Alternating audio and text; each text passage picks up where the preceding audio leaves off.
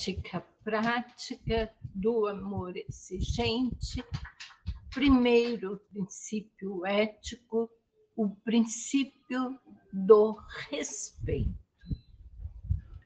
Quando, no começo da década de 90, participei da organização do Código de Ética das Comunidades Terapêuticas Brasileiras ligadas à FEBRACT, e deparei-me com isso, respeitar a dignidade da pessoa humana, que hoje é o primeiro princípio ético, tanto institucional como familiar do amor exigente, para mim nada mais seria necessário.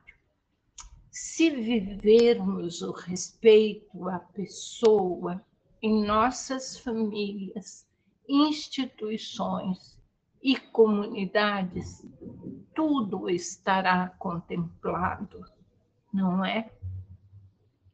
A FEBRACT foi fundada, como você sabe, por Padre Haroldo Ram, em 16 de outubro de 1990.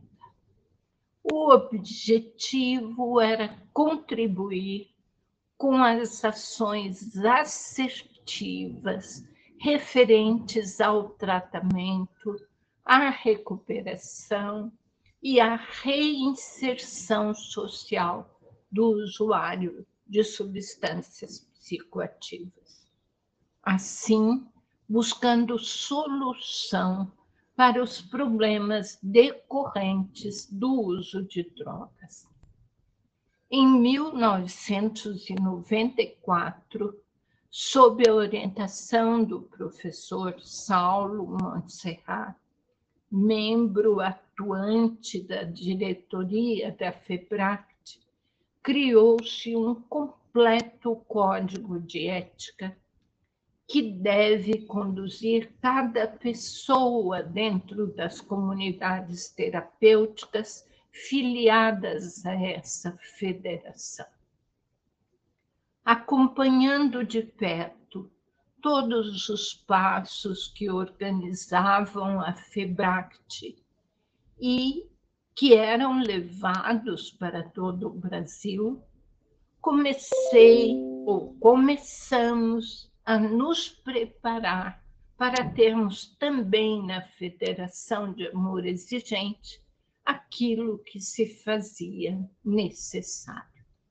Assim, inspirada em tudo o que acontecia nessa área, iniciamos a estruturação do amor exigente que chegou até nós. A espiritualidade foi o início de tudo.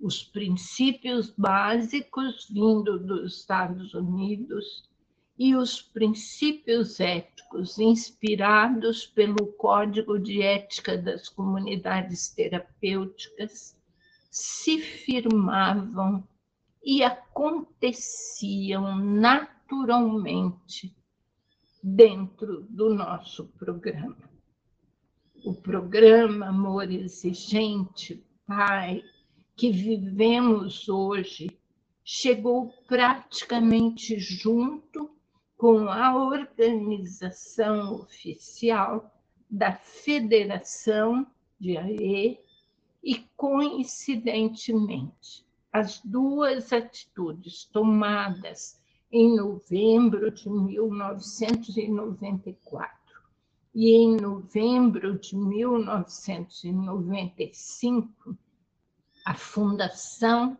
da federação e a criação dos doze princípios éticos, completando o programa de trabalho, visavam do mesmo modo a proteção, proteção do nome, da situação conceitual da instituição, da inteireza de suas ações e a proteção dos membros do AE e de todas as posições em qualquer que fosse o trabalho, desde os participantes de grupo até os dirigentes da FEAE. Na ética prática do AE, a máxima mais significativa para mim é a prevenção se faz sendo ético, vivenciando valores, tendo coerência, desenvolvendo qualidades. Outras máximas importantes, entre as que nós temos, vem, por exemplo, estar no amor exigente é colocar-se a serviço da comunidade, contribuindo para a transformação da nossa época. Transformar nossa época é mudar posturas, é lembrar incansavelmente nosso compromisso com a verdade, com a justiça, com o bem e o compromisso com as pessoas que buscam ajuda no Pai, programa Amor Exigente, cuja sustentação está na espiritualidade, nos comportamentos básicos e éticos e na responsabilidade social. Estamos no amor exigente também a serviço da qualidade de vida e da proteção social. Assim, deve estar muito claro para todos que o respeito à pessoa humana, especialmente no dia a dia de cada um, não está ligado a grandes eventos, grandes coisas. O respeito é mais efetivo quando vem através de simples e pequenas coisas.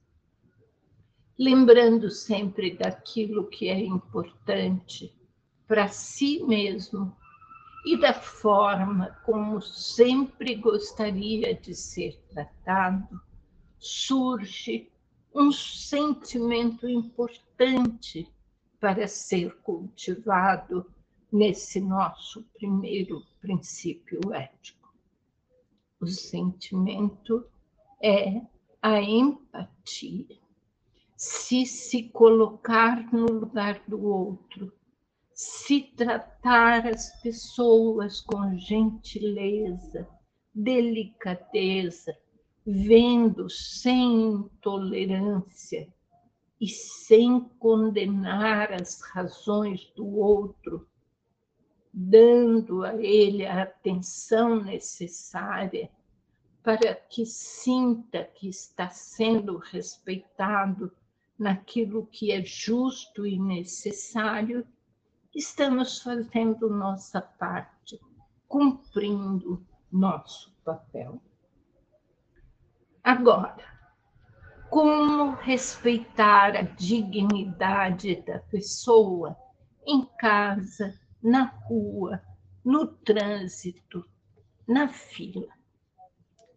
Respondendo a essa pergunta, eu a cada manhã me proponho, só por hoje e para sempre, não vou fazer a pessoa à minha frente sentir-se diminuída, ridicularizada, menos digna de respeito. E acredito que se procuro viver assim, estou vivendo o primeiro princípio ético do amor exigente. Ética, para mim, é simples mesmo. É um comportamento justo e bom para mim, para o outro, para todos à minha volta. Já a compreensão sobre o conceito da dignidade da pessoa humana é tão amplo, tão abrangente, quase foge daquilo que é nosso compromisso com o outro no dia a dia. Veja bem, aqui entra sim os direitos que abordamos no quarto princípio básico do AE, quando falamos de nossos deveres como adultos, pais e educadores. Mas sei que é verdadeiramente necessário oferecer os direitos da mesma forma que ensinamos os deveres, para que, com certeza, estejamos cuidando da dignidade humana. Portanto, o primeiro princípio ético, institucional e familiar, simples e complexo ao mesmo tempo, se sustenta numa linha tênue que não pode separar a atitude de firmeza e assertividade da que precisamos considerar como respeito à dignidade da pessoa humana.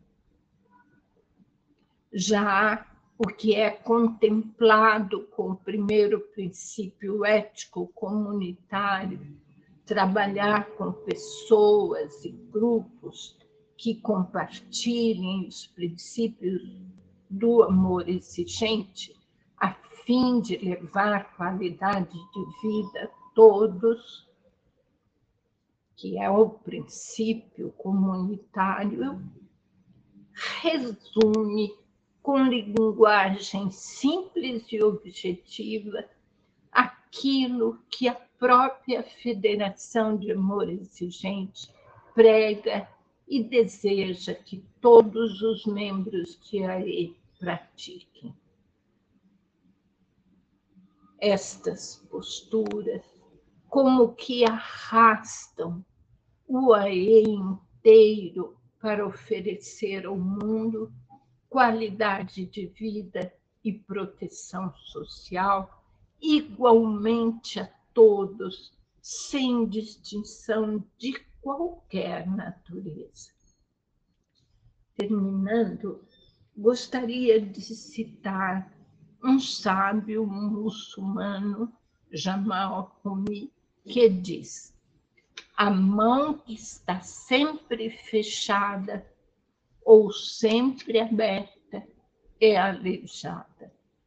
Um pássaro que não possa abrir e fechar suas asas, nunca será capaz de voar. Vamos refletir sobre isso. Vamos lembrar que os extremos muitas vezes nos trazem a falta de equilíbrio e de discernimento. Com amor, Dona Mara.